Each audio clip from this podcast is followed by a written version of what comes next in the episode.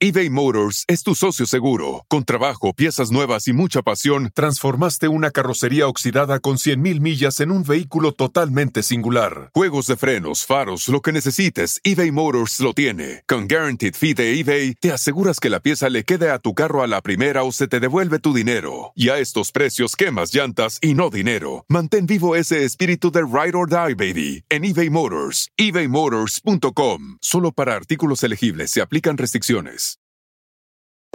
Algunos les gusta hacer limpieza profunda cada sábado por la mañana. Yo prefiero hacer un poquito cada día y mantener las cosas frescas con Lysol.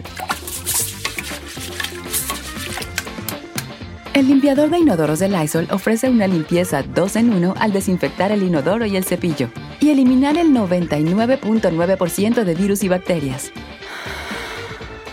No solo limpies, limpia con Lysol.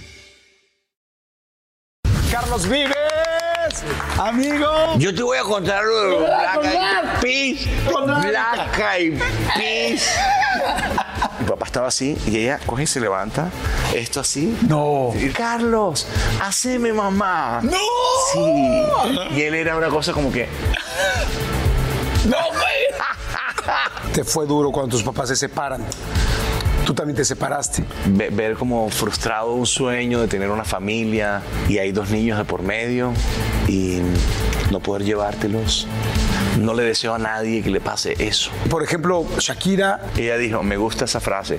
Lleva, llévame en tu bicicleta. Óyeme, Carlos, llévame en tu bicicleta. Quiero que juntos recorramos esta zona desde Santa Marta hasta la Arenosa. Eso lo escribe ella. Alguien me dijo, ¿de dónde es usted que canta tan bonito esta parranda? Si es tan amable, tóquela otra vez. Quiero escuchar de nuevo su guitarra. Y óigame, compa, usted no es del Valle, del Magdalena ni de Bolívar. Y se me antoja que sus cantares son de una tierra desconocida.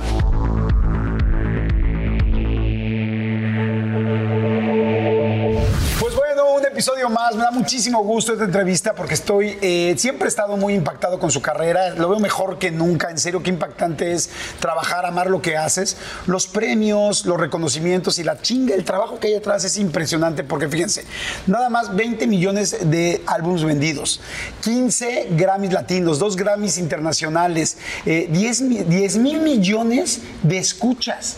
Es verdaderamente una locura, además de muchísimas, mucha actuación, que quizá mucha gente no sabe en toda América Latina, pero bueno, la gente de, por supuesto, de Colombia y la gente de Estados Unidos, mucha gente lo ubica actuando en muchas cosas, y estoy hablando, por supuesto, de Carlos Vives, amigo. Gracias, ¡Qué Jordi. carrera! ¡Qué cantidad de cosas! Tantas, sí, muchas, ¿no? Puta aquí, pero No qué, qué- qué trabajo.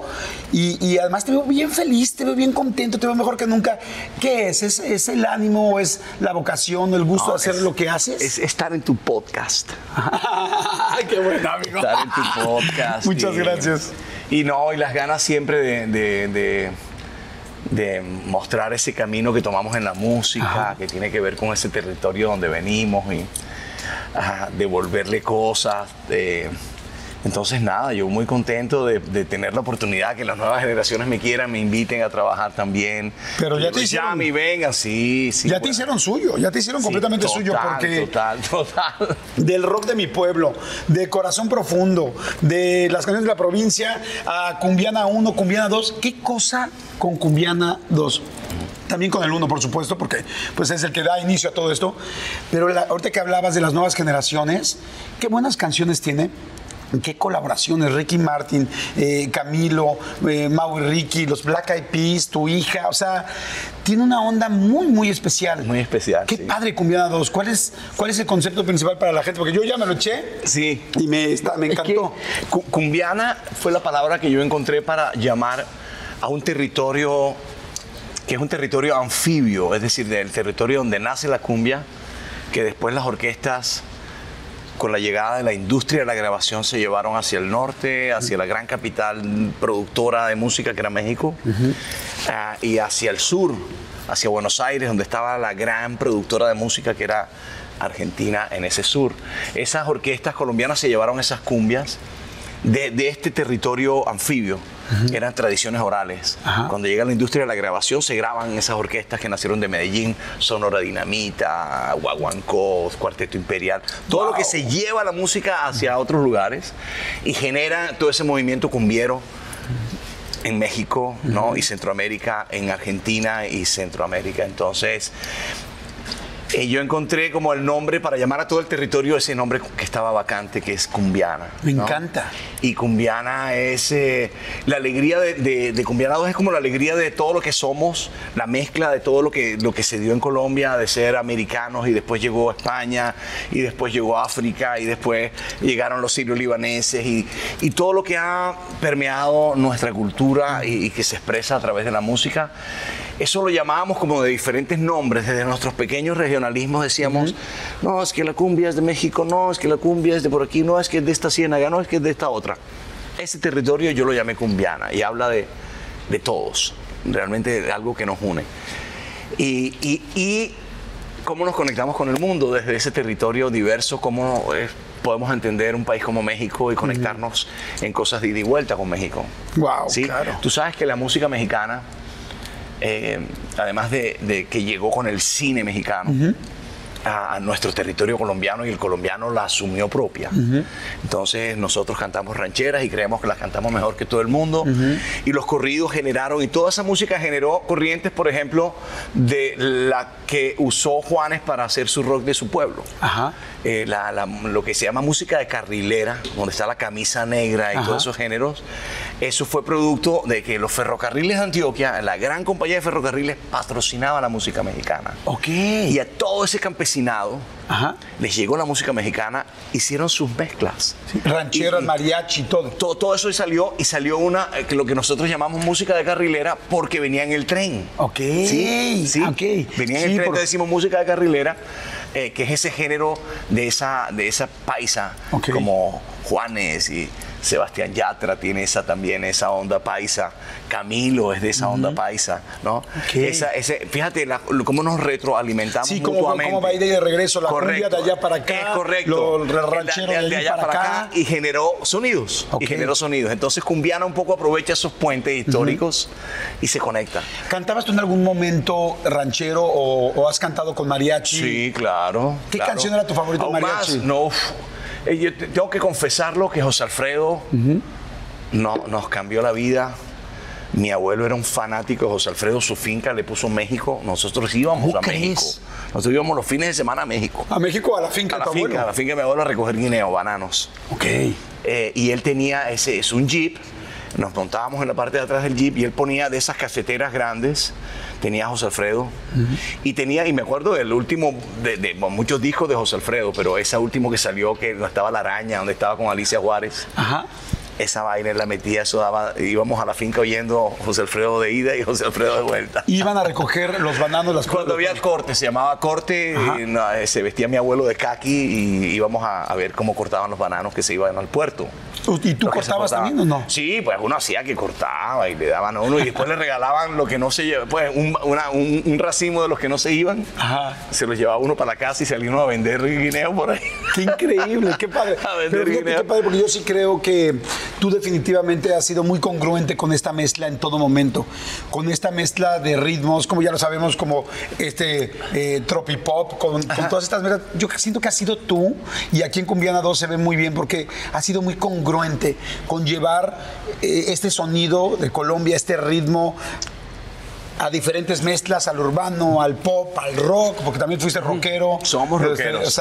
Somos rockeros y ahora hago el rock de mi pueblo. Ya no hago el rock de los ingleses, ni el rock de los norteamericanos, ahora hago el mío. Exacto. Pues salud por Colombia, salud, por, México, por toda Latinoamérica, por toda la gente que nos ve en eh, Estados Unidos. Los queremos demasiado. Y, este, y de verdaderamente felicidades por este disco, desde la portada, esta foto que tienes con esta chica y sobre todo manejar ese territorio y luego Fito Páez, este, Pedro Capó, pero bueno, Carlos Vives. Y me da gusto porque no solamente ahora los chavos o las nuevas generaciones están cerca, sino que saben todo lo que han aprendido de ti y ahora trabajan juntos. eso está increíble, ¿no? Eso es lo mejor de verme, de descubrirme que formo parte un poco del imaginario de esa nueva generación del pop colombiano eh, bueno, y de artistas de, de mi Latinoamérica completa también que vieron un poco en mi trabajo eh, unas ventanitas ahí donde asomarse.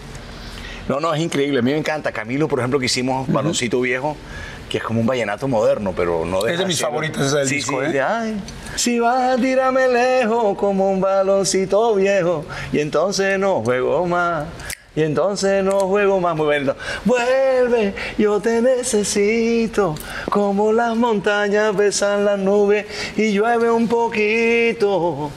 Eh, pero claro, es la visión de una nueva generación que viene buscando ese pop, pero con mucha identidad. Entonces, ahí es donde cae uno muy bien. Claro, la donde cae uno muy bien. Oye, tú eh, naciste en Santa Marta, en Colombia. Ajá. Este, playa, por supuesto. Total, tenemos, somos muy, mucha playa. Santa Marta tiene un sistema montañoso único, independiente y con todas las características de los Andes. Es la mayor altura de Colombia. Imagínate que en el Caribe hay una montaña con nieve.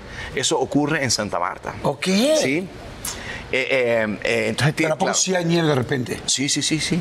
O sea, Sí, se ve la nieve arriba y Sí, el mar abajo. Y el mar abajo. Y el mar Wow. abajo en la zona tórrida, porque el mar abajo en el trópico. Ok. Es decir, es bosque seco tropical, Ajá. pasando por, por selva hasta llegar a, a la, a la- a la- la nieve. Es un fenómeno único en el Caribe, con todas las características andinas. Son 5.890 metros Wow. sobre el nivel del mar, ahí en el Caribe. Es el Popocatépetl de la Ciudad de México, que estamos ya a 2.000 metros más de 5.000 del Popocatépetl. Wow. Sí, Ah. sí, sí, sí. Wow. Y era, eras muy de jugar, de la playa. ¿Qué hacías cuando estabas chiquito? Tienes tres hermanos. Sí, este, jugaban. ¿Qué hacían? tienen una vida muy sencilla.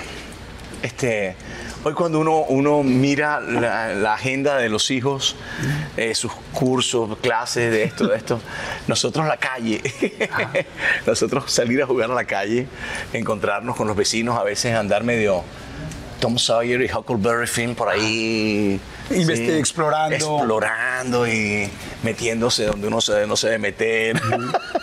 ¿Eras muy del mar, de meterte al mar? Sí, total, total. Es que además el mar de Santa Marta ha sido siempre un mar muy grato, porque esa montaña tira brazos de, de- de montaña al mar. Entonces Santa Marta, las características de Santa Marta y todos sus alrededores son bahías. Bahías, son bahías. Es, un juego como de entrar y salir, ¿sí? Muy hermoso. Entonces teníamos un mar muy precioso, muy con mucha riqueza ahí mismo, no había que irse muy lejos. Ok. Entonces no, no, no teníamos lancha, no era necesario. Te montabas en una tabla y flotabas por ahí una- vámonos. en una llanta, Ok. esa, en un inflable de eso. Ajá. En Sí, ajá, una llantita, en una tal, vamos. llanta y nos vamos por ahí. Ah, y es un mar muy grato, tienes muchas playas muy cerca. Ok. Sí. ¿Nunca tuviste algún accidente con el mar, eh, que te ahogaras o que te arrastrara una corriente? No, pero, claro, pero siempre estuvo ese miedo ahí de- esa montaña tiene muchos ríos, entonces el plan de los ríos también era otro plan. Entonces, a veces con la familia nos íbamos a los ríos, no el plan de playa, sino el río. Y esos ríos van a la playa. ¿sí? Entonces eh, teníamos esa cultura. Y eso era terror, pues esos baños de río a veces era terror, esas corrientes. ¿no? No, no, siempre hubo ahí un temor y un miedo a los tiburones. Ajá. Y, y- y ni, y ni modo el día que vivimos en Santa Marta, tiburón, ¿no? Ok. Porque hasta tiburón, hasta antes de tiburón nos vayábamos muy Claro, sí, tranquilos. la peli- se, re- se refiere a la película La de Tiburón. película que Tiburón. cuando vimos Tiburón nosotros, que fue la Muchacho, Fue de, la ay, cabrón, fue- o sea, ya como que daba más miedo submeterte al mar, ¿no? Y especialmente si tú vivías ahí en la playa, ¿no? No había hecho mucha conciencia de esa vaina. ¿Cómo era el plan del río?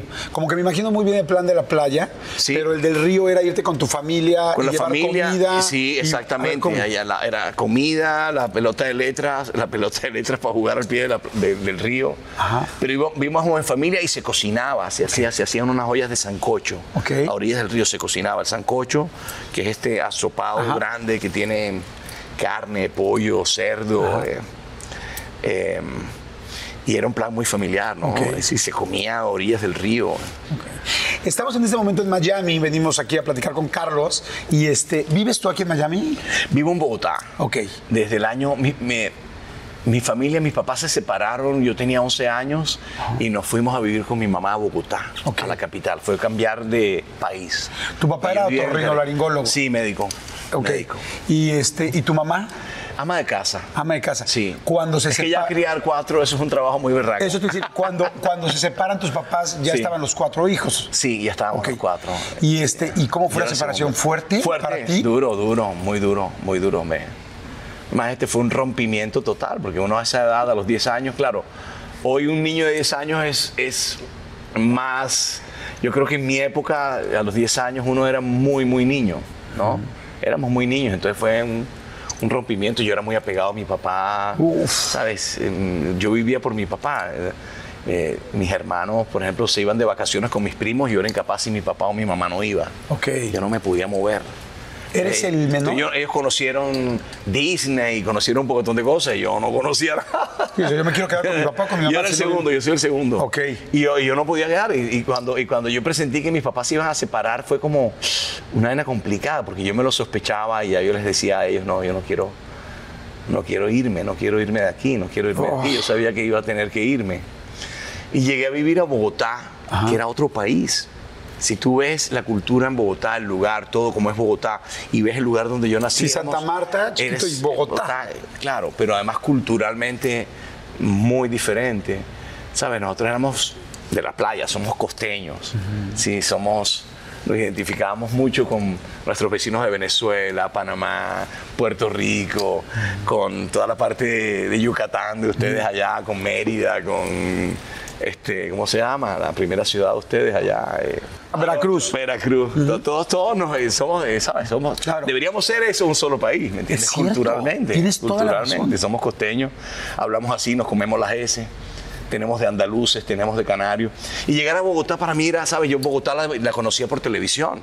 Porque en Bogotá se hacía la televisión. Entonces nosotros que estamos en la costa veíamos televisión y veíamos Bogotá. Y era un mundo muy diferente a nosotros. Entonces llegar a vivir a Bogotá fue complicado. Mucho miedo, eh, perder como la estabilidad de tu familia. Llegar con mi mamá, cuatro hermanos, ¿sabes? Fue un tiempo muy difícil. Muy difícil. Pero Bogotá se encargó ya cuando entré al colegio, se encargó de enamorarme. Hoy te digo, es muy difícil que yo deje Bogotá hoy. Ok. Fíjate que esa, esa cosa tan, tan difícil al principio, Bogotá me enseñó a amarla, ¿sabes? A, a disfrutarla. Wow. Ese lugar donde está la ciudad es increíble. Eh, ¿Hablabas con tu papá en el momento en que ya lo veías o no? ¿O fue de repente una separación también, no solo de tus papás, sino también de ustedes? No, hombre, no, ellos se portaron muy bien con nosotros y lo entendieron y bueno, eh, yo- mi papá nos mandaba un pasaje siempre para que fuéramos a verlo. Ok. Y cuando él podía, iba a Bogotá a visitarnos y nos veíamos en un restaurante, comíamos con él, pasábamos un ratico. Pero no llegaba a la casa con tu mamá, No, o sea, no, no se llegaba, llevaban a, ese, a ese nivel. No, no. Ok. ¿Lo seguiste viendo durante mucho tiempo a tu papá? O sea, Sí, ¿hubo claro, cercanía? sí, sí, sí, mucha cercanía, porque además mi papá, bueno, ya empezó a pensionarse, a retirarse y yo me lo llevaba para los viajes y viajaba conmigo. O sea, él sí, Mucho- evidentemente, bueno, Sí. Ha visto toda la carrera, porque es una carrera Sí. de muchísimos años y Sí, muy exitosa. Mi, mi papá murió el año pasado. Sí, sí, lo sé. Y, eh, eh, pero ya, es decir, sabes, eh, lo despedí feliz porque, bueno, pudimos todos estos últimos años como desquitarnos de esa ausencia. Entonces iba a viajar conmigo y yo lo tuve en tantas partes y pude disfrutar de él tantas veces.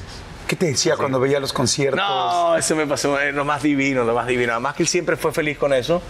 Yo, yo, yo empecé a estudiar medicina como él, quería ser, bueno, yo lo, lo admiraba demasiado, entonces yo quería ser médico. Y terminé en la Escuela Nacional de Arte Dramático, terminé trabajando en la televisión, protagonizando novelas, trabajando en programas de niños durante muchos años y, y él siempre se sintió súper orgulloso con eso, porque además tenía, él era de un grupo, eh, su grupo de médicos amigos, todos eran músicos, todos eran bohemios, o sea, le encantaba coger una guitarra, cantar. Y cuando yo me dediqué a eso, eh, fue la felicidad de su vida, cuando yo invitaba a, a las actrices que a, ellas- a ellos les gustaba llevar, llevarlos a Santa Marta, disfrutaron de esa vaina. Y, y de las cosas más hermosas fue saliendo de un concierto en Buenos Aires Ajá. que lo llevé, que me acompañó a un super concierto. Este, salimos del concierto, íbamos en el carro ya para el hotel. Él se quedó en la ventana a la derecha, yo me quedé en el medio y mi manager iba a la izquierda. Y se nos, alca- nos alcanzaron dos chicas en un, en un, eh, me acuerdo, es que me acuerdo perfectamente del carro, sí, en un carro que tenía un sunroof. Ajá. Entonces salió una de ellas Ajá. y entonces estaba la ventana, mi papá estaba así y ella coge y se levanta, esto así. No. Y le dice, y le dice, me dice, Carlos, haceme mamá. ¡No! Sí. Y él era una cosa como que, ¡No, güey! ¡Guau! me quedó siempre eso en la cabeza porque él, él era como que, wow. ¡Guau! Lo que, Lo que mi, lo que mi hijo está generando. mi hijo. ¡Guau! Estamos en una glorieta, en un rompón en Buenos Aires. Y tengo, tengo tantos recuerdos con él de, Haced- de cosas. Así Haced mamá, mamá. así mi mamá. yeah. Wow. El orgullo no le cabe. Oye, pues, por el señor Luis Aurelio. Oiga, gracias. Por don Luis Aurelio, ahí está. Qué padre. Mm. Que él, él era coqueto, tú. No, mi papá Yo siempre muy te he visto que has tenido mucha suerte tú con las mujeres porque Sí. tienes- has tenido parejas guapísimas y muy lindas en todos aspectos. telenovelas, no. No, pero mi papá siempre fue muy tímido. Fue increíble, hermoso, hermoso. Muy tímido. Tú no. Digamos que yo al principio. yo al principio, yo al principio sí. Yo fui súper tímido. Tú sabes que yo era muy tímido. Y a mí eh, empecé a hacer teatro en el colegio y a, a representar al colegio. Y yo creo que al final quise romper esa timidez, porque yo te dije que yo no viajaba, yo estaba como en las faldas de mi mamá, me daba miedo, llegué a Bogotá, no salía a la calle. Pero cuando llegué al colegio y tuve la oportunidad de coger una guitarra y cantarles un vallenato a mis compañeros bogotanos que no habían oído en su vida un vallenato, O sea, porque el vallenato es muy de, la costa. de la costa, sí, correcto. De toda y en la zona. ciudad no. No en ese no, momento. No, no en ese momento. No en ese momento, especialmente, digamos, para esa juventud de mi generación, de los- del colegio. No era, no era. Entonces, claro, resultábamos muy exóticos porque el bogotano es como un chilango, de- ¿me entiendes? Interiorano, de ciudad, muy, muy elegante, ¿me entiendes? No sé qué. Yo no venía del trópico. Sí, más sofisticado. Es más sofisticado, uno venía del trópico, el, mi acento para ellos era, wow, este man es exótico. Y si cogía una guitarra y cantaba un vallenato, No, bueno. más exótico. Claro. Entonces así me fui ganando como, como el corazón y, y, eh, y rompí esa timidez actuando en el colegio primero, después, bueno, ya me fui a estudiar teatro. ¿Cantabas eh, en la iglesia o trabajabas? Sí, mucho. Mucho. Mi abuela tocaba el piano Ajá. y mi abuela eh, eh, no éramos una familia de muchos artistas, Ok. realmente. Entonces, cuando un artista llamaba la atención y todo el mundo volteaba a mirar, ah, este canta, este. Y mi abuela siempre me, tu- me tuvo de aliado porque ella llegaba a la parte de las navidades, por ejemplo, se hace mucha música, o en la iglesia, cuando íbamos a la iglesia, mi abuela tocaba el piano, una sobrina de ella tocaba el acordeón, eh, y siempre me buscaban porque yo cantaba, entonces yo cantaba en las novenas, cuando llegaban las novenas, que es como las posadas, Ajá. este, pues era cantar y cantar y cantar. Entonces mi abuela sabía que contaba conmigo y yo estaba ahí al pie del piano de ella para cantar las novenas. Eh, mi papá, por ejemplo, cuando mi papá, cuando yo empecé a tocar la guitarra, eh, fue una gran felicidad porque mi papá no, no le daba para tocar guitarra, cantaba desafinado. Entonces que su hijo, que su hijo tocara la guitarra y cantara y se le oyera bien era una gran felicidad. Entonces, por ejemplo, él, él visitaba a sus pacientes posoperatorio, tenía que ir todos los días a una clínica o a otra. Entonces me decía, trae la guitarra.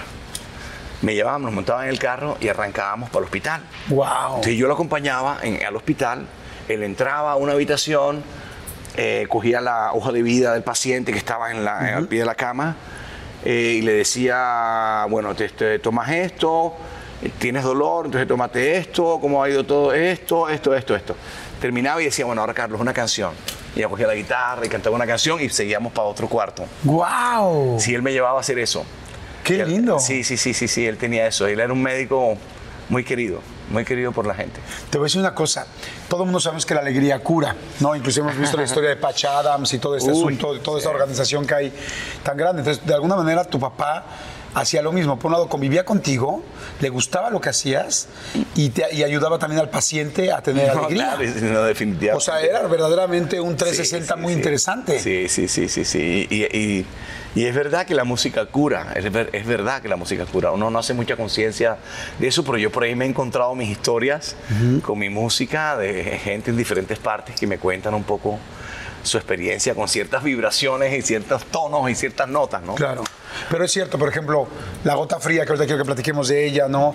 O, por ejemplo, yo tengo una historia muy especial con la bicicleta, que, que- que dices, es una canción alegre, feliz, la bicicleta, tal, pero depende en qué momento te llega, cuándo la necesitas. Hay canciones que te salvan y, y unas que están escritas para salvarte y otras que quizá no parece que sea así, pero salvan a tanta gente. Por eso, o sea, hace rato que decía 10 mil millones de escuchas dices, es una locura de tanta gente que has tocado con tu música, con tus composiciones, con tu guitarra, con todo tu... Porque además tú eres un hombre de televisión, de publicidad, de producción, porque yo te veo, llegué desde hace ratito y te veía, estás pendiente de todo y, y es que te gusta. Vamos a hacer rápido, rápido, rápido un, un, este, un refil. Salud. Este, salud.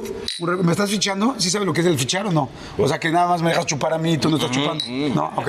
Yo voy de chupito, chupito, chupito. Chupito, chupito, de, de voy como el mezcal. De avecito. De Ah, es, que, es que esa es mi escuela. Exacto, exacto, de Es escuela. exactamente. Oigan, escuchen, por favor. Pero sí me hace falta la sangrita. Ah, ahorita, ahorita te conseguimos algo.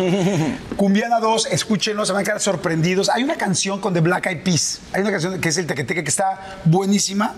Ahorita vamos a seguir platicando de muchas cosas. Te quiero preguntar de la gota fría, te quiero preguntar evidentemente de lo que has hecho, de, la de lo empresario también, porque restaurantes, o sea, hay muchas cosas que se han ido haciendo y dos hijos maravillosos de dos diferentes eh, matrimonios y me interesa mucho ver cómo alguien maduro, inteligente, sabe juntar a sus a su, su vida. Sí. Su vida. Bueno, no le cambien, no le cambien. Si les está gustando, denle por favor es like, suscríbanse. Gracias a todos los millones y millones de gente. Ahora tantos en Estados Unidos, tanta gente en Centroamérica y por supuesto México, España, Europa, toda la gente que nos está viendo. Gracias, muchas gracias. Y regresamos con Carlos Vives.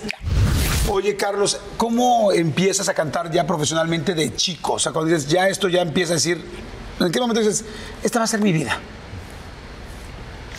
No, no, es decir, a mí, yo, yo- yo- yo- a mí me gustaba cantar y cuando mi papá descubrió que tenía una voz particular, él se la mostró, me grababa en una nagra que tenía una, una- una grabadora que tenía muy especial y, y iba y me grababa. Me- me- había una canción que siempre nos, nos unió porque curiosamente después tuvo que ver con nuestra separación. La canción se volvió para mí un himno, que es una canción que se llama Sin ti de un compositor eh, súper famoso del vallenato que se llama Nafer Durán. Fue de las primeras canciones que yo recuerdo y tengo una grabación mía como a los seis años cantando esta canción con él. Wow, a los seis años. Sí. Eh, eh, Sin ti no puedo estar, mi corazón se desespera, no lo dejes tú, nena, porque se muere y se queja y toda la culpa la tienes tú. Un vallenatico.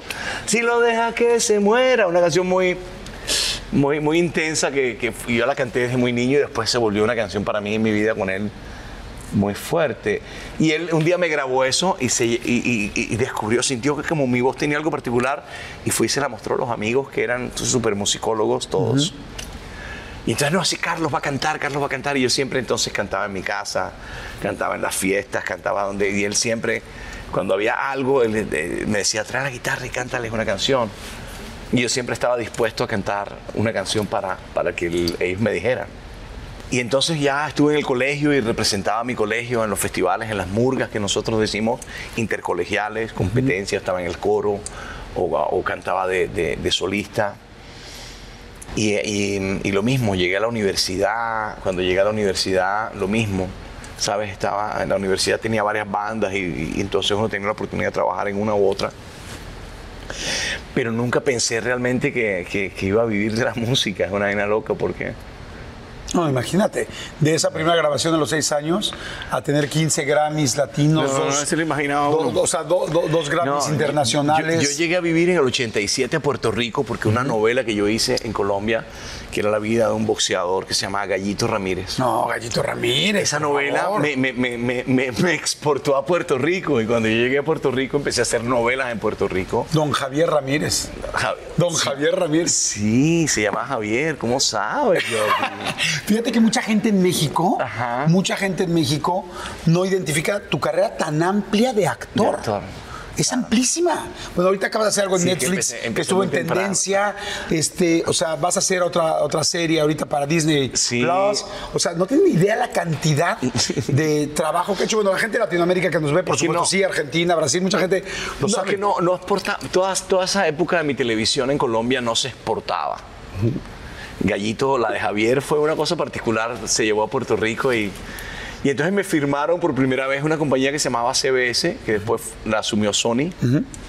Grabé baladas, entonces grabé, no sé si tú recuerdas una canción que mi versión no fue la más famosa, sino una versión que se hizo en salsa, que decía así. Dice, no podrás escapar de mí. Donde vayas iré por ti, tu amor se me ha subido a la cabeza. Esa es una, una canción, de las baladas de la época. Yo llegué a grabar baladas y eh, grabé dos álbumes, uno que se llamaba ah, No podrás escapar de mí y otro que se llamaba Al centro de la ciudad, donde había casi que bandas sonoras de novelas que, que protagonizaba. Ajá. Incluida eh, No quiero volverme tan loco de Charlie García cuando protagonicé una novela que era como de bandas del rock nacional en Colombia. Es decir, que empecé a cantar con las telenovelas también. Hasta que un día dije, este, y no me estaba yendo mal, nos estaba yendo muy bien con las baladas, pero ya, ¿sabes? Como que ya entré como en el camino de buscar ser más original con lo que hacía. ¿Sí? Carlos por fuera y por dentro ese disco. ¡Wow! Eso, eso, eso, Eso formaba era- parte, eso formaba parte, esa fue de las primeras grabaciones que hice y era un programa que se llamaba Pequeños Gigantes, un programa donde yo te hacía de todo. Y tuve un segmento en ese programa que se llamaba Vives con Amor, con la juventud y los pelados, y cantábamos baladas. Y, y entonces la compañía me hizo ese disco que se llamaba Por Fuera y Por Dentro, y salgo así, a medio con cara de menudo, así, pelo largo y como sí, eran como las baladas de la época. Y lo disfruté todo, todo, y valoro todo haber cantado todas las cosas que he cantado. Y me enseñaron como a, a- voy a buscar, voy a hacer una propuesta. Voy a, a partir de, la- de mi tradición, a partir de mi identidad, no pretendo ser un folclorista. No podía pensar que yo podía ser, eh, teniendo en mi escuela tantos juglares maravillosos fol- folcloristas que me enseñaron, pero yo ya era otra cosa. Claro. Sí, yo ya era televisión, yo ya era un Elvis. Si te fijas, has Sí. mezclado, como que desde ahí empezaba la, la mezcla. Sí. O sea, la tele, la actuación, las canciones. Siempre estaba ahí. Yo tuve un programa underground que se llamaba La Tele, Ajá. que era un programa que hacía Y que eras conductor, ¿no? Era conductor con En ATT le damos las mejores ofertas en todos nuestros smartphones a todos. ¿Escuchaste bien? A todos. A los que toman juntas de trabajo desde el celular y los que las toman desde la comodidad de su cama. A los que nunca traen funda y a los que traen funda cartera. A los que se tardan dos semanas en contestar y a los que contestan con notas de voz eternas. A los influencers y a los que tienen su cuenta privada. A los nuevos clientes y a los existentes. ATT le da sus mejores ofertas en todos sus smartphones a ti y a todos, porque conectar lo cambia todo. Las ofertas varían por dispositivo, sujeto a términos y restricciones. Visita att.com o una tienda para más detalles. Oigan, ay, me acaba de dar muchísima hambre, pero bueno, no, no saben, de repente me entran así esos, esos hambrismos tremendos. Perdón si pudieron escuchar inclusive mi estómago, porque bueno, estos micrófonos lo captan literal todo. Pero es que estaba pensando en el McCrispy de McDonald's. O sea, ¿ustedes ya lo probaron? No, no, no, no, no. Es que, bueno, si ya lo probaron, seguro me entienden. Es un sándwich de pollo crujiente, jugoso y al mismo tiempo picante. ¡Ah! Viene con unos pepinillos deliciosos y te lo sirven con una salsita picante que está así en todo el pan. Uf. Y si lo pides con un Sprite, no sé por qué, pero se siente que pica todavía más. En serio, qué hambre me dio. Me- Mejor le paro porque si no, no voy a poder seguir con la entrevista de hoy. Ustedes que pueden, disfruten de su McCrispy en McDonald's o pídanlo por el app desde sus teléfonos. Seguimos. Mi- con un compañero del colegio, con mi ex cuñado, con gente muy talentosa que la industria no les había dado la oportunidad. Los invité a trabajar conmigo en este programa y era como yo presentaba los informes que me hacían mis amigos. Era una jodedera. Era Los informes de- Yo, eh, eh, mi ex cuñado, Martín de Francisco, hoy es un periodista deportivo muy importante en Colombia. Eh, nadie le daba bola con lo que hacía y era un sabio del deporte y solo tenía 16, 17 años. Sí, entonces yo, yo cuando lo hice mi programa lo nombré como de deportes. Él me pasa mi informe deportivo. Y ahí empezabas. Y ahí empezaba. Y un compañero de colegio también que era genial, que era un comediante increíble, y nos encontramos en la escuela de teatro y después, bueno, siempre soñamos con hacer algo. El día que tuve la oportunidad de hacer un programa lo llamé y él me hacía un informe completamente desvirolado, loco que yo presentaba. Era, te- tenía, era underground. Era diez y media de la noche, sí. Am, y no, me crié ahí, me crié actuando y, y me sirvió mucho como probar muchas cosas cuando hice mi propuesta, grabé los clásicos de la provincia, donde está la gota fría, por primera vez. Ese ¿Cómo álbum. escogiste la canción de La Gota Fría? Porque ya sé, evidentemente era un clásico. Sí. Pero, pero por lo Ya- menos ya en se- México. Ya, se habían grabado muchas veces. Y sí. creo que también en- a muchas personas en Estados Unidos fue la primera canción que volteamos todo el mundo así de, ¿qué es esto? Esto está increíble, La Gota Fría, sin saber que era una canción pues clásica. Sí, sí, sí. Pero para mí, La Gota Fría era Carlos Vives, punto. O sea, no había un antes en lo absoluto. De hecho, ni siquiera sé si la versión original tuvo el impacto mundial que tú le diste, sinceramente. Yo hice para la televisión, la- eh, inspirado en la vida de un compositor de Valledupar, de, de la región del Vallenato, que se llamaba Rafael Escalona. Escalona Eh, se llamaba. Escalona la serie. Yo hice, y por supuesto tenía que en la serie interpretar más de 50 canciones de él. Y entonces para mí fue como un redescubrir, porque además regresé a Santa Marta, filmaba en Santa Marta, en Valledupar, en toda la tierra un poco de mis ancestros. Entonces fue como regresar a mis raíces y había cantado baladas, había cantado rock and roll, había cantado todo. Y trabajando al interior de la serie, eh, trabajando con juglares, acordeonistas que venían a hacer escenas conmigo. Tú sabes que la cultura del acordeón allá es muy poderosa y ha dado grandes figuras de la interpretación vallenata en el acordeón. Con muchos de las grandes estrellas trabajé en la serie. Entonces me puse a pensar en toda esa vivencia de vivir, en volver a esas tierras nuestras, hacer la vida de escalona y todo, empecé a como a cocinar un sonido para, para, mí- para esa música. Eh, y fue tanto el éxito de la serie que para mí fue definitivo. Entonces yo dije, muchas de las nuevas generaciones conocieron el vallenato con esta serie de Escalona. Yo les voy a contar en los clásicos de la provincia que además de Escalona está Leandro Díaz, Luis Enrique, Juancho Polo, Uf. una, una- una línea de compositores con los que yo me había criado, pero además sabía que quería hacer una propuesta en el sonido, que no iba a grabar los vallenatos como se grababan hasta entonces, sino que yo quería hacer el rock de mi pueblo, es decir, quería encontrar un sonido mío moderno a partir de una tradición. Y, pues, y ahí es que sale la gota fría. Y La Gota Fría eh, era un clásico que ya se había grabado muchas veces, pero de la manera como lo grabamos nosotros, ah, que fue una manera nueva, fue una manera moderna, fue una manera diferente, poderosa en sonido, en todo, para la época, eh, llamó la atención porque era muy particular, una historia con una letra muy particular. Fíjate que a uno le decían, pero es que esa canción no va a pegar porque quién sabe quién es Moralito o dónde queda Urumita o qué será eso del indio Chumeca. Eh, esas cosas no funcionan y esas cosas terminaron siendo más universales que lo que la gente podía pensar. Claro. Porque al final en, en todas partes están los personajes, están las localidades. Entonces, curiosamente, curiosamente, fíjate esas leyes que tenía la industria de que no, eso, eso no es comercial porque a nadie le interesa, porque nadie sabe, porque no, terminó siendo una cosa muy Claro. comercial. Yo me acuerdo la primera Una vez que escuché fresca. la canción de una canción de Shakira que decía, no me acuerdo cómo se llama la canción, pero en Barranquilla se baila así. Pues quizá en muchos países no sabemos dónde era Barranquilla. Y después tú, en el video de la bicicleta con Shakira, empieza el video y se ve una toma que dice bienvenido a Barranquilla.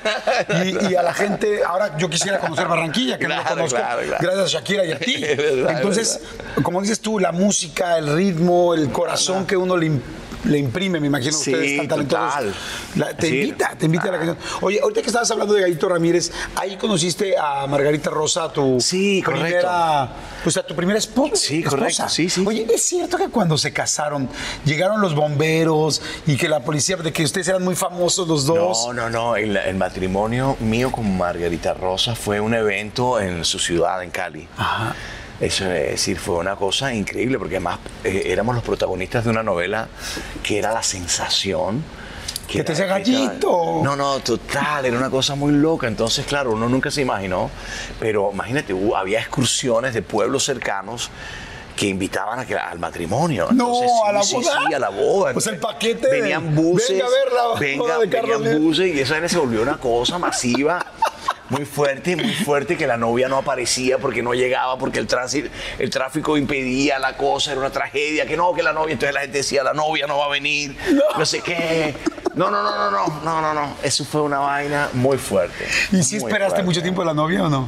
Sí, ¿Cuánto? un rato, un rato largo.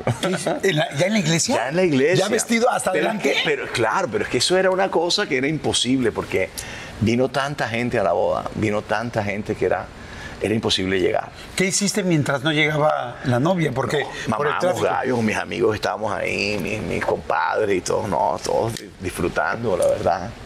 ¿Cuál fue el primer sencillo que, que te, que te internacionalizó? ¿Fue La Gota Fría? Sí, la gota fría. La gota fría nos llevó a España, por primera vez a México, y cantábamos en todas partes, no, no solamente como en una región o nada, no, fue una... Fue una o sea, todo el mundo se puso de acuerdo.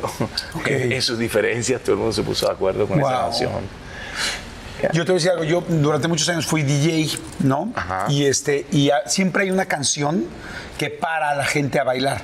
O sea, que tú vas viendo así como dices, ok, no, pones una, pones dos, y dices, pues ni modo, nuestra arma secreta. Y mi arma secreta era la gota fría. Bueno, la mía y la de muchos DJs en todo el mundo. O sea, tú sabes que venía la gota fría y la gente se iba para bailar por el ritmo, por el vallenato, por, Claro. por los arreglos distintos. Claro, y entonces claro. la gente se, se paraba. Y entonces ahí fue cuando empezaste a ir a todos lados.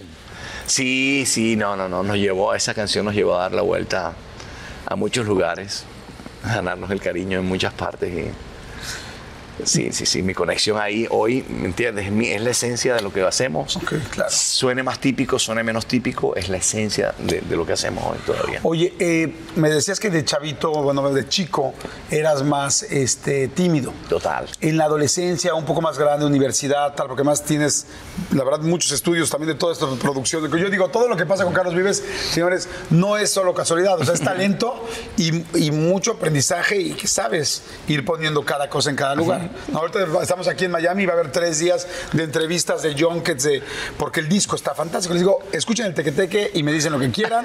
Váyanse a escuchar, porque más con los Black Eyed Peas, que yo te quiero preguntar cómo fue la relación con los Black Eyed Peas, y porque a los demás los siento muy cercanos, mucho más cercanos, ¿no? Claro. A Camilo, a Fito Páez, Sí, a- a los Fito. siento más cercanos. Pero este, que aún así, pues son mega estrellas todos. Total, ¿no? Se, se hacen así. Pero este, en la adolescencia, ¿cómo eras? ¿Eras ligador? ¿Eras.? o sea, después eras ya galán de telenovela, cantante. O sea, ¿se te quitó lo tranquilito?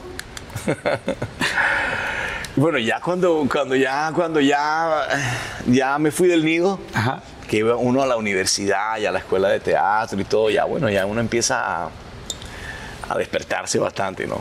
A despertarse bastante. Pero, pero fui noviero, ¿sabes? Fui de novia como de, de, de, de, ¿Largo tiempo? de nido, de nido, como de cuidado, así, como que.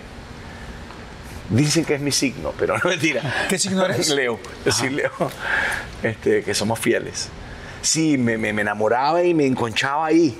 ¿Y si eras muy fiel en ese momento Sí, de tu vida? sí, sí, sí, súper fiel. ¿Te fueron infiel alguna vez que dijeras, madre santa, yo fiel aquí chingándole, echándole todas las ganas y madres, esta mujer me dio la vuelta? No quiero, que- no quiero sonar pretencioso, pero no mentira. No, sí tuve mis desamores terribles eh, con Margarita. Eh, Margarita no me quiso al final. y eso me hizo sufrir mucho. Pero bueno, se separaron sí, y después sí. hablaron muy bien del uno del otro. Sí, sí, sí, no, es que es una mujer maravillosa, la verdad es que Margarita. Sí, no, de malas yo, que no me quiso, no me quiso tanto, pero ¿qué vamos a hacer? Pero pues así es la vida, ¿no? Sí, así es la vida, así es la vida. Tenemos, a veces ganamos, a veces perdemos. Hoy tienes una relación preciosa de más de 20 años. Sí, total. Feliz total. y No, contento. Nada más que encontré una Bueno, eso persona creo, que así sí, lo veo. Sí, no, yo tengo que decirte que sí, lo, tuve, tuve gente a mi lado. he tenido gente a mi lado buena y en una época de la industria no tanto, no, no, no, no me fue tan bien con eso. Em, Con el amor. con el amor, sí, con el amor, especialmente por lo que... Es decir, encontrar una persona que te quiera, no solamente te quiera, sino que valore lo que hagas. No, no te digo que sea el fan, el fan, pero sí que, que encuentre el valor en lo que haces, ¿sabes?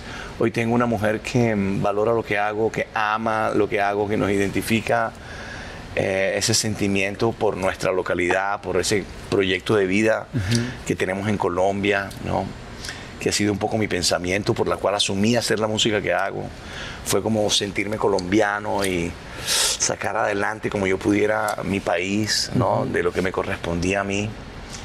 Ah, y digamos que no había encontrado una persona que, que valorara todo eso y encontré una mujer que, que, que- que vibraba con lo que yo vibraba, ¿no? Que me dio dos hijos maravillosos, que son Pedro y, y Elena. ¿Cuántos años tienen Pedro y Elena? Pedro tiene, Pedro tiene 11, perdón, Pedro tiene, sí, Pedro tiene 11, Elena tiene 13. Ok. ¿Y es fácil combinar a tus segundos hijos, bueno, al tercero y cuarto, con el primero y el segundo? Porque Sí. cuando tuviste hijos con Erlinda, Claro. este, pues bueno, tuviste a Lucy y a, Carlos Enrique. y a Carlos Enrique.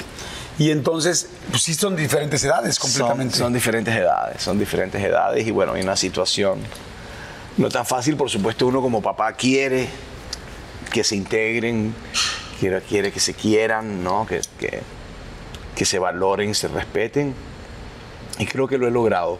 Lo que pasa es que, claro, la distancia, Lucía, por ejemplo, vive muy lejos, de vez en cuando llama a sus hermanos. Bueno, por lo menos llama más a, mis herma- a sus hermanos que a mí. Ah, pero si uno logra siempre de, de- de juntarlos y en, y en el patrimonio y todos están juntos y que sepan que, que somos una sola familia, que no sientan ese vacío, ese, ese abismo ahí. Eso, ese es como mi- mi- siempre mi pensamiento de, de conectarlos siempre, ¿no? Y ellos son muy cariñosos, ellos son muy cariñosos. En algún momento hubo una situación de cómo vamos a tener medios hermanos, no estamos tan contentos. Sí, no, no- no de parte, digamos que de parte de, de ese comienzo, después de esa situación con la mamá y todo, de mis primeros dos hijos, claro, fue, fue difícil acercarlos a, a mi nueva familia, ¿no? Eh, fue más fácil, digamos, eh, Pedro y Elena ver a sus hermanos grandes, Claro. ¿me entiendes? Con- pero también sentir tenían como la contexto más que el ausencia. amor. Sí, es correcto. Es correcto, es eso. ¿no? En lo otro había mucho prejuicio y muchas cosas que se decían por un lado y otras cosas. Entonces, mi trabajo ha sido como ir. Y yo les digo a ellos: miren, miren, miren que Pedro y Elena es un amor puro. Respondan ese amor puro. No, no importa, no me metan a mí si no quieren. Pero eh, lo, lo que ellos están haciendo y ese amor de ellos es sincero, es verdadero, es puro. Y bueno, ahí estamos, ahí estamos. Creo que hemos logrado juntar esos mundos. ¿no? Y bueno, uno se siente bien con eso, la verdad. Claro. ¿Cómo eres como papá? Porque vemos a Carlos Vives arriba de un escenario, te veo siempre feliz, contento, te veo muy sonriente. Yo soy el recochero. Eres, eres un papá cabrón, eres un papá regañón, eres No. de límites. No, no, no, ya no. Yo soy el encargado de la parte recochera. O sea, del barco. En México decimos así como que, El barco. como que ay, me da lo mismo. Como que los, los- consiento. Los consiento, total. Y, y Claudia es más la mamá este, académica. Ajá. Sí. De, de- de psicóloga, académica, ingeniera. Como es Claudia, asertiva. sí, sí, sí, sí, Claudia es. Y yo soy como que, uy, conmigo vienen, va la rico, yo soy el que leo los cuentos, el que hace los chistes. En la, ¿Te mitad, duermes en, con la algún- mitad, en la mitad del problema, el que hace el chiste. Claro, sí que juegas con ¿Te duermes con Elena o con Pedro? Sí, claro, total, con Pedro especialmente. Con Pedro, yo soy el encargado de leer los cuentos por las noches. ¿Tiene un cuento favorito o no? Estamos leyendo eh, este, Tom Sawyer. Ajá. Eh, ¿Te gusta Tom Sawyer? Ya lo vi. Mucho, mucho, mucho, mucho, porque me identifico, ¿sabes? Fuimos esos. Uy, no, no, la vida nos ha querido mucho porque a veces nos metíamos donde, donde no debíamos, ¿no? Que es como la historia de ellos, que era de la aventura, la aventura. Sí, me identifico y les leo mucho, eh, muchas historias eh, de Mark Twain y de toda esa, toda esa, toda esa imaginario del sur de Estados Unidos que es maravilloso, que lo, lo asocia uno mucho con toda esa novelística nuestra también, Claro. del realismo mágico de Gao y de... Bueno, que son sus influencias, ¿no? Son sus influencias, así que sí me gusta, me gusta mucho. mm, Aprendo, es decir, la mamá me enseña a entender más a, a las chicas, ¿no? Porque uno a veces, claro, se va- te vas con el hombre fácilmente, ¿no? Te vas con el pelado y con las chicas que tienen un universo y un mundo sofisticado, diferente, que uno a veces no comprende, pues ahí, ahí mi, mi- mi maestra es Claudia. No solamente para entender a Elena, que tiene 12 años, sino para entender a, a Lucía, que tiene 25. Claro, sí, es No. que son. Sí, son que tiene 25. Oye, hace, hace rato me platicabas que te fue duro cuando tus papás se separan. Tú también te separaste. Sí, ya no, no, con dos hijos. Sí, sí, ¿Cómo sí, fue? No, no, no, no, muy duro, muy duro porque tú esperas no repetirlo. Y yo digo, yo me atrevería a decir que nadie se casa para separarse. No. Entonces Sí, lo que yo hubiese, hubiese menos querido en mi vida es que, me- que a mis dos hijos mayores les hubiera pasado lo que a mí me pasó. ¿Se los Sí. explicaste? ¿Hablaste con ellos? Fue muy difícil, fue muy difícil porque la situación era muy difícil, ¿sabes? Am, en un país ajeno, ¿sabes? Viviendo en un país ajeno, una situación. No, no era tan fácil, era muy complicado. Entonces, tener que ausentarte y. No, no fue fácil. Han sido tiempos bien difíciles, ¿no?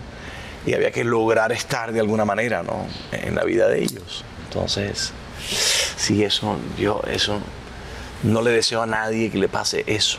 Con una chamba tan pasó. difícil. Porque posiblemente una persona que trabaja en una fábrica, hablas con tus hijos, vas y regresas. Pero a ti, creo que la última vez que nos vimos, creo que me platicabas, que dices, es que me fui y dejé a mi, no me acuerdo si a mi hija o a mi hijo, Sí. con el, pero papá, ¿cuánto tiempo esta vez? ¿Te decían eso? Sí, total. Total, total. Sí, sí, eso no se lo deseo a nadie. Vivir eso, eh, sí, ve- ver como frustrado un sueño de tener una familia y de repente las situaciones no, no te lo permiten y hay dos niños de por medio y tener que irte, wow, y no poder llevártelos. Hay, una, hay un momento muy difícil de mamás y de papás, cualquiera de los, si trabajan los dos, de los dos, si uno es el que trabaja y sostiene la casa, que ha sido también mi caso, es muy complicado, por un lado decir, quiero estar con ustedes, pero por otro lado es, tengo que irme para poderlos sostener, para que tengan lo que queremos, para, lo que, para que No, tengan mira. todo. Creo que todos los papás o mamás que se encargan de una casa nos están entendiendo ahorita, ¿estás de acuerdo? De acuerdo. Vamos a hacer un yo he hecho- Déjame, yo he hecho cosas increíbles. Para robarle tiempo a mi trabajo, Ajá. dije mentiras para quedarme con mis hijos un rato más. Y muchas veces dije mentiras en mi familia para poder hacer cosas más en mi trabajo. Es decir, ha sido como eso, ¿no? Eh, sí, bueno, salud. Te Salud. entiendo, oye, salud. te entiendo perfecto lo que acabas Ah, de decir. sí. Tener que decir mentiras en el trabajo para poderte quedar en la casa y tener que decir mentiras en la casa para cumplir algo que No, puedes faltar. faltar. Pero ¿cómo les explicas que tienes un grado de responsabilidad tremendo? Especialmente cuando no tenías ese apoyo de la mamá ahí, porque al final la mamá siempre es una amortiguadora ahí de cosas, ¿me entiendes? La mamá siempre ayuda, pero a mí no me pasó como mis dos primeros hijos. Si no tenía ese apoyo, no tenía... Sentías que en lugar de apoyo era en contra, de repente Total. le están hablando en contra de mí, entonces ¿cómo chingados le hago con el tiempo que no puedo estar, con el trabajo que tengo que estar y no los tengo cerca para decirles? Total. A mí me pasó. Salud. Salud. Señores, está muy interesante la plática. Vamos rápido a un refil, regresamos a nuestra última y nos vamos. Y seguimos platicando. Y me platicas ahorita de los Black Eyed Peas para. Yo te voy a contar lo de ¡Me los Black Eyed! Peas. ¡Viste, Carlos! Te voy a contar. Black Eyed Peas. Que- Vamos a unos comerciales y ya regresamos. Salud otra vez, señores. Salud, Ay, espérame, no, gracias. No, eso no, se hace. No, por favor. por Este supuesto es la sangrita, ese es el tequilita. Amigo, cuéntame de lo del Black Eyed Peas. Me gusta mucho el Tequeteque, este nuevo sencillo. Me parece que va a ser, bueno, ya está siendo un éxito internacional fuertísimo. ¿Cómo se contactaron? ¿Cómo fue? yo, yo le debo ese junte a Play and Skill. Ellos son músicos de Los Ángeles, y, pero, pero su familia, su mamá, la mamá de ellos es de Venezuela, el papá de Argentina. Entonces digamos que yo estaba como en el imaginario de ellos. Y eh, los invité, me invitaron a trabajar y yo les dije, estoy haciendo un álbum que se llama Cumbiana 2, vamos a hacer algo con estos patrones, que nos junten. Ellos pues sabían que querían conectarse conmigo por eso. Eh, y cuando estábamos haciendo la canción, Play me dijo, bueno, invitamos a Black Eyed Peas. Yo digo, wow, pero buenísimo. Y entonces, este, ¿y qué conocen ellos de mí? No sé qué, no, pues ellos conocen, han, han oído algo de tus cosas, eh, no saben bien cómo se pueden conectar las cosas, pero, eh, pero yo sé que cuando pongas la voz, ellos van, les, va, les va a gustar. Y así fue. Incluso cuando hicimos la canción, eh, eh, se la mandamos a, a Black Eyed Peas, a, a, a Will and I. Y entonces él puso todas esas partes de ellos y nos encantaron, nos encantó lo que ellos hicieron. Entonces cuando reeditamos la canción la cambiamos y entonces pusimos la parte de ellos de primero, después yo puse la mía, después Play puso la parte de ellos. Y, eh, y cuando, y cuando eh, ellos oyeron la versión dijeron, no, no, no, que comience Carlos Vive. Ok. les gustó más que la canción empezara como con la onda nuestra más, más criolla. Sí, tenía mucha onda. Sí, entonces les, les encantó. Entonces me di cuenta que se habían conectado con lo nuestro, porque, ¿entiendes? Vieron que nosotros queríamos como que empezaran ellos y dijeron, no, no, no, pero es que la parte de Carlos es... Se conectaron enseguida, ¿sabes? Como un- al, al final es un mundo que, que se desconoce mucho eh, de parte de la industria, digamos, de, de- que es la parte caribe nuestra, es, es diferente al patrón caribe convencional, Claro. digamos, de, de la- de lo afro-antillano. Tiene que ver con eso, pero tiene sus cosas cumbieras aparte, que es un mundo, que es un mundo más nativo americano, más indígena. Sí. Por eso se queda en México y por eso se queda hacia el sur y hacia el norte. Todos esos sonidos tropicales nuestros tienen de África, pero tienen mucho de lo prehispánico. Yo, yo siento además que ahora, y en específico tú, eh, empezaste una ola con esta música, con estos artistas talentosos colombianos, que yo les digo a todos los colombianos que entrevisto, hacer, luego le decía a Maluma, el otro día, ¿qué, qué les pasa? O sea, ¿Qué pasa con Colombia? ¿Por qué hay tanto talento? Porque nos están dejando tan bien parados a todos en el mundo, que es algo precioso, pero me gusta mucho porque, porque tú eres verdaderamente de los que empezó con esta nueva ola. Por eso cuando me dices, estoy feliz de que estoy ahora con Mau y Rick y tal, las nuevas generaciones, digo, no, están felices también ellos, porque dicen es Carlos Vives. O sea, hay una línea muy linda de todo lo que han hecho en conjunto. O sea, son muchos discos en medio los que hay, son, es mucho trabajo el que hay para todo lo que he dicho. Eh, por ejemplo, Shakira, ahorita que estamos hablando de la bicicleta, a mí hubo algo que me encantó de ese, de- la canción me fascina, pero del video yo dije, Carlos Vives pues es- ya es Carlos Vives, Shakira es Shakira. Y de repente en un video tan sencillo, tan humilde, tan cercano, tan neto, que dije, qué chingonería. Por eso me encanta seguirlos. Y, y me gustó mucho eso, cómo fue la historia de la bicicleta y de grabar el video ahí en Barranquilla, así. No, no, divino. Divino porque además ella venía de viaje y había que hacerlo o hacerlo. Y ella venía a Barranquilla, a su casa, entonces ya el video íbamos a estar por ahí cerca. Ajá. ¿Sabes? Ya era hacer un video muy familiar, muy sencillo. Yo arranqué mi video en Santa Marta, esas primeras tomas son en Santa Marta. Ok. Hicimos el viaje a Barranquilla, que es una hora de carretera entre las dos ciudades. Ajá. Eh, y ella también, ella- el barranquillero se acostumbró a venir a las playas de Santa Marta, a las playas del Tayrona, como ella dice, que ella dice que si algún día Piqué conoce el Tayrona no va a volver a seguir a Barcelona, ¿no? Entonces era un poquito mostrar esos lugares y, y aprovechar que ella estaba visitando su familia en Barranquilla y entonces nos íbamos para la casa de Shakira y allá afuera grabamos una escena y eh, dos cuadras más allá hacíamos otra y pasamos al colegio de ella y así, como tú lo sientes, se hizo ese video. Muy especial, muy especial porque bueno, para mí era una, una- un, un- un sueño hacer algo con ella. ¿La conociste a qué muy- edad? Desde muy chiquitos, desde muy chiquita ella. Yo, ya, ya yo estaba en la televisión, ya yo vendía discos por ahí de esas primeras baladas que, que estábamos hablando ahora. Cuando la conocí a ella, llegando a una emisora a cinco y media de la mañana, tú sabes, cuando uno iba a hacer promoción de esos programas de la mañana, te- a cinco y media de la mañana, estar ahí en el canal, verla a ella vestida con su disco desde muy niña, vendiendo su música, siempre me, siempre me pareció especial. Sí, siempre fue una, una- una persona especial. Luego llegó a la televisión, donde ya yo estaba, y verla crecer ahí. Curiosamente se viene para acá, para Estados Unidos, viene donde Emilio Estefan, me traen a mí donde Emilio Estefan, entonces estábamos en la misma compañía, conversábamos mucho y siempre decíamos eso. Y ahí sa- la día vamos a compusieron hacer entre algo. los dos la Yo- yo- yo escribí la canción y el presidente de Sony se la hizo llegar a ella. Entonces ella, por supuesto, lo que pasa en esto, cuando tú haces una canción, invitas a alguien, tú esperas que ese alguien haga algo más. ¿Sí? Entonces ese, ese invitado espera uno, si es un artista eh, eh, especial que uno quiere tener, eh, yo te doy esta idea, pero haz con ella lo que quieras. Entonces siempre hay creatividad allí, entonces le pone una parte. Yo me acuerdo que tenía esa, esa frase de acordeón, era decía el, el acordeonista.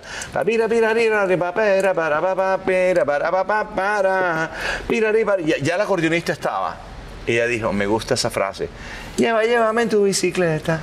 Óyeme, Carlos, llévame en tu bicicleta. Wow. Quiero que juntos recorramos esta zona desde Santa Marta hasta la Arenosa. Eso lo escribe ella. Wow. qué Lleva, llévame en tu bicicleta. y que juguemos bola de trapo allá en chancleta. Que son Bola juegos típicos El- el- el- cuando no había balón se hacía una bola de trapo. de trapo. Ah, igual nosotros con suéteres de la Claro, secundaria. Esa, esa misma, en chancleta, Ajá. porque vivíamos en la playa. Wow. Pues me encanta. es- eso es Shakira, eso es Shakira. Robarte un beso con Sebastián Yatra, ahora este nuevo disco. ¿Cómo fue eh, el poder cantar ahora y hacer un disco y todo con, con- con tu hija, con Lucy? O sea, porque ver- verla ahora haciendo, además una mujer tan talentosa, guapa, verla de repente haciendo una canción, no sé si ya hicieron video de esta canción. Sí, sí, Ajá. la hicimos en Santa Marta. Y de repente, Y ¿te logré que fuera a Santa Marta, que fuera, volviera a la casa de sus ancestros por allá. Aunque sea un ratico a hacer el video. No, mira, mira, la gente me pregunta, ¿y Lucy va a ser cantante? Y yo le digo, no sé. Lucy, pero la vi actuando, va a ser actriz. Mm, ¿Quién sabe? Porque Lucy es así, Lucy es como un alma libre. Libre. Y trabaja en lo social, trabaja con, eh, en Nueva Orleans con un grupo de abogados para defender inmigrantes y ella está pendiente de eso. Ella, su vida es los derechos civiles de la mujer y del latino que vive en Estados Unidos. Estudió filosofía, en- en- en- es graduada de su universidad y trabaja y sigue trabajando en su universidad. Wow. Y cuando me dicen, pero va a ser artista, y yo digo, "Mm, Vamos no a ver. sé. ella le gusta Va a ser todo. lindo de repente ver el video, verla contigo y de repente pensar el día que nació. No, total. Porque, porque Lucy es tu primera Chica. eh, Mi primera chica, Ah, pero sí. no, no te hizo papá por primera vez. No, porque fue, fue- tu hijo. fue- fue Carlos Enrique. Enrique. Carlos, ajá. Carlos, Carlos. Perfecto. Oye, y hace rato platicábamos mucho de tu papá y, y- y evidentemente me decías que hace un año lamentablemente partió. Eh, ¿Pudiste decirle todo lo que querías? ¿Pudieron compartir todo lo que querías? ¿Pudieron recuperar ese tiempo? Sí, sí, sí. Él tuvo una enfermedad difícil, aunque logramos tenerlo muy bien hasta sus últimos minutos. Él tenía un Parkinson. Eh, y pues eso lo fue atrapando ahí en su cuerpo, ¿no? Y de pronto, claro, no es lo que uno quisiera para una persona tan especial que sus últimos años, ¿me entiendes? Como atrapado en su cuerpo, con su mente bien, pero su cuerpo imposibilitado. Eso, eso es una situación. Incontrolable. ¿no? Es una situación, fue muy difícil para nosotros, para todos, para todos, para todos. Eh, pero sí, yo te conté que en mis últimos años pude llevármelo para todas partes porque él ya dejó de trabajar eh, y, tuve la suerte de compartir con él, de viajar, que viajara conmigo. ¿Sabes? Fue, fue algo muy especial. La verdad es que con mi papá yo mm, lo despedí tranquilo, feliz porque pude devolverle todo lo que me dio, mejorarle su, su calidad de vida en sus últimos años. Fue, fue un médico muy entregado a la gente y, y que le- el que podía pagarle le pagaba, pero había mucha gente que no podía pagarle y él igual era médico. Igual era, ¿sabes? Es su- siempre fue muy consciente de su profesión. Y entonces valía la pena eh, darse la pena por él, porque él fue una persona que fue increíble, fue increíble. Fíjate que me gustaría, si estás de acuerdo, que seguramente has dedicado muchísimos este, discos, seguramente le has escrito muchos agradecimientos entre tan- una carrera tan amplia que tienes, pero me gustaría hoy ser parte un poco de tu papá y de esa relación tan linda que tenían ustedes dos, por lo que me estás platicando, y dedicarle, que le dediquemos esta entrevista, que tú has estado adorable, abierto, platicándome todo, y no es fácil eso, sobre todo con gente que tiene tanto trabajo como el que tienes tú. Entonces quiero que le dediquemos hoy esta entrevista a tu papá, y, y quiero decirte una cosa nada más para terminar la plática, además de agradecerte, como decía, chúpale, porque si no chupas cuando... Chupita. Está mal. Chupito, chupito, chupito. chupito. Porque mencionas mucho que tu papi cuidó a mucha gente y curó a mucha gente. Y que tú lo admirabas mucho y que inclusive querías estudiar medicina. De alguna manera eBay Motors es tu socio seguro. Con trabajo, piezas nuevas y mucha pasión, transformaste una carrocería oxidada con 100.000 millas en un vehículo totalmente singular. Juegos de frenos, faros, lo que necesites, eBay Motors lo tiene. Con Guaranteed Fee de eBay, te aseguras que la pieza le quede a tu carro a la primera o se te devuelve tu dinero. Y a estos precios, quemas llantas y no dinero. Mantén vivo ese espíritu de Ride or Die, baby, en eBay Motors. ebaymotors.com. Solo para artículos elegibles se aplican restricciones. Algunos les gusta hacer limpieza profunda cada sábado por la mañana.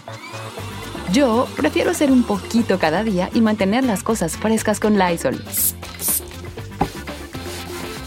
El limpiador desinfectante Brand New Day de Lysol limpia y elimina el 99.9% de virus y bacterias. Y puedes usarlo en superficies duras y no porosas de tu hogar con una fragancia que lleva a tus sentidos a un paraíso tropical. No solo limpies, limpia con Lysol. Lo hiciste. Porque has curado a la gente de otra manera. O sea, tantos álbums, tantos discos, cuánta gente, de alguna manera cada persona que se ha acercado a decirte, Carlos, con tal canción me casé, Carlos, con tal canción me, me levantó, tal. Si tú te fijas, tú también los estás curando. Sí, sí, O sea, los estás curando con otros instrumentos, con, otra, con otras operaciones. Verdad. Y- Es verdad, es verdad. Yo, yo, yo hablaba mucho con eso, con él. Porque aunque él nunca me. Él, cuando yo dejé de estudiar medicina, él nunca, nunca, él sabía que yo iba a ser artista. Él sabía porque él me había visto desde siempre con mi abuela y él sospechaba esa vaina. Este. Y siempre, y siempre era feliz, era feliz, él era feliz con lo que yo hacía. Se sentía súper orgulloso, me compartía. Y sus amigos fueron mis amigos. Yo tuve amigos viejos, amigos que lloré cuando se fueron, amigos de mi papá que murieron de 80, 80 y pico de años, la mayoría. Y, y fueron mis amigos, fueron mis amigos, ¿sabes? Tenía esa crianza muy cercana con ellos. Muchas veces tenía planes con gente muy joven y me iba a, la- a los planes con mis viejos. Ok. ¿no? Porque además eran ¿Preferías? porque eran además mágicos en la música y lo que hacían y pintaban, eran gente muy especial, muy especial. Y se los debo a él, yo se lo debo a, la- a mi papá, se lo debo. Se lo debo y, y, y las, mis primeras canciones, yo esa... Alguien me dijo, ¿de dónde es usted que canta tan bonito esta parranda? Si es tan amable, tóquela otra vez, quiero escuchar de nuevo su guitarra. Y óigame, compa, usted no es del Valle, del Magdalena ni de Bolívar. Y se me antoja que sus cantares son de una tierra desconocida. Los clásicos de la provincia, donde está la gota fría, Ajá. la mayoría de esas canciones son de compositores amigos de él. Ok. ¿sí? Porque él fue médico, trabajó en las provincias y cuando los, los provincianos venían a Santa Marta, que era la capital, nos visitaban. Entonces muchos de esos compositores cantaron en mi casa. Y después yo tuve la suerte de grabarlos en los, en los clásicos de la provincia. Y era como hacerle un homenaje a él. ¿no? Porque eran sus artistas favoritos que conoció en los pueblos que él visitaba como médico y que venían a retribuirle ese cariño y venían a Santa Marta y hacían una parranda y cantaban. Wow. Y le hicieron canciones a mi viejo. Hice esta composición de Mañanita, Leandro Díaz. Ajá. Hice esta composición de Mañanita, en ella llevo el recuerdo de mi tierra. Aquí va representada la provincia, su música cadenciosa y muy bonita, que invita a tomar un trago al parrandero. Aquí le traigo estos versos, compañero, para ver si podemos hacer una parrandita. Aquí le traigo esto. Y arrancaban por ahí. Y eso se escribió en mi casa. Wow. Y yo lo grabé en los clásicos, volumen 2. Muchas canciones que hicieron. Ahí nombran a mi papá. Ok. ¿sí? Ahí nombran a mi papá y a sus amigos médicos y la gente que estaba en esa parranda, porque el juglar, eh, había un motivo para traer a un juglar. Y el juglar sabía quiénes estaban, involucraba a esa gente en la canción. Y así nacieron muchas canciones. Wow. Por eso yo canté esa música, porque estaba en mi casa. Claro. ¿no? Lo viví, estaba en mi casa. Pues yo, yo te agradezco muchísimo, Carlos. Salud. Saluda a toda la gente que nos está viendo, salud. a toda la gente en, todo, pues, en todos lados que nos están viendo. Yo te agradezco muchísimo, Carlos, eh, este momento. Y yo te empecé preguntando por Santa Marta. Y un poco te mentimos por parte del equipo de que no sabíamos cómo era Santa Marta porque, porque sí lo sabemos, porque hicimos algo especial para ti en este, para esta entrevista. Y creemos todo el equipo y yo en lo personal, creo que la parte de ese éxito, de ese cariño, de ese amor que te tiene la gente es tu autenticidad, que eres una persona auténtica desde el principio, que has llevado verdaderamente la cultura de Colombia, de su música a todo el mundo, que has apadrinado a muchas de estas ahora personas que nosotros también conocemos que están, que lo que decían, ¿no? ¿Qué pasa con Colombia? Que hay tanto talento y que afortunadamente yo siento que todo país tiene cosas fantásticas, pero no todo mundo, no todo país tiene un representante o unos representantes como ustedes que nos demos cuenta de lo lindo que tiene. Ustedes, Colombia, afortunadamente lo tiene. Y, te quiero regalar algo muy sencillo, que yo sé que no lo vas a dejar de tener esa esencia que tienes, pero solo queremos que te la recuerden. Y fuimos a Santa Marta a buscar arena de Santa Marta. Porque empezaste ahí tu infancia, porque empezaste ahí tus juegos, porque ahí estaban los ríos, porque ahí estaba ese mar donde te gustaba. Y le pusimos arriba arena de Cancún, de México. ¡Wow! Porque creemos que ha sido muy importante para México y para muchos países, pero que tu esencia y llevarla siempre por todos lados es lo que te ha hecho verdaderamente ser tan, tan, tan querido. Y, y hoy que me hablas tanto de tu papá, sé que una parte de aquí es donde creciste con tu papá. Y sé que tu mamá también le manda un gran beso y que ha hecho muchísimo trabajo por, por, la por el hombre que eres.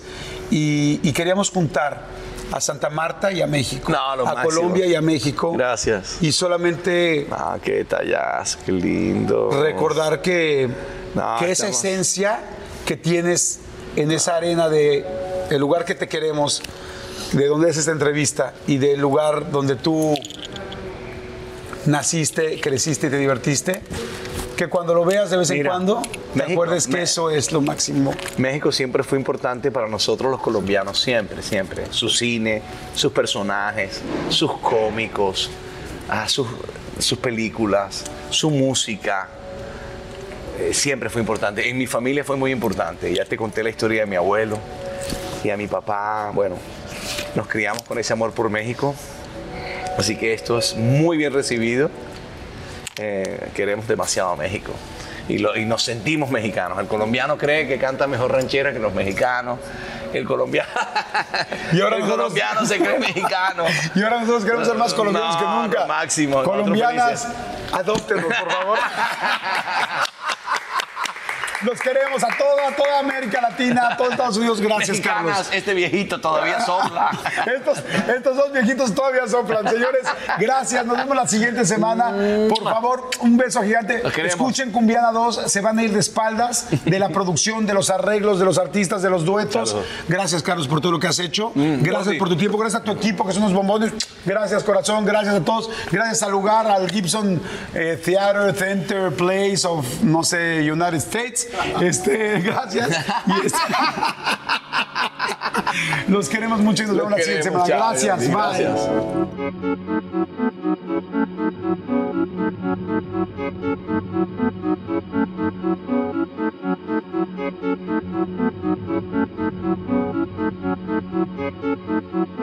A algunos les gusta hacer limpieza profunda cada sábado por la mañana. Yo prefiero hacer un poquito cada día y mantener las cosas frescas con Lysol. El limpiador desinfectante Brand New Day de Lysol limpia y elimina el 99.9% de virus y bacterias. Y puedes usarlo en superficies duras y no porosas de tu hogar con una fragancia que lleva a tus sentidos a un paraíso tropical. No solo limpies, limpia con Lysol.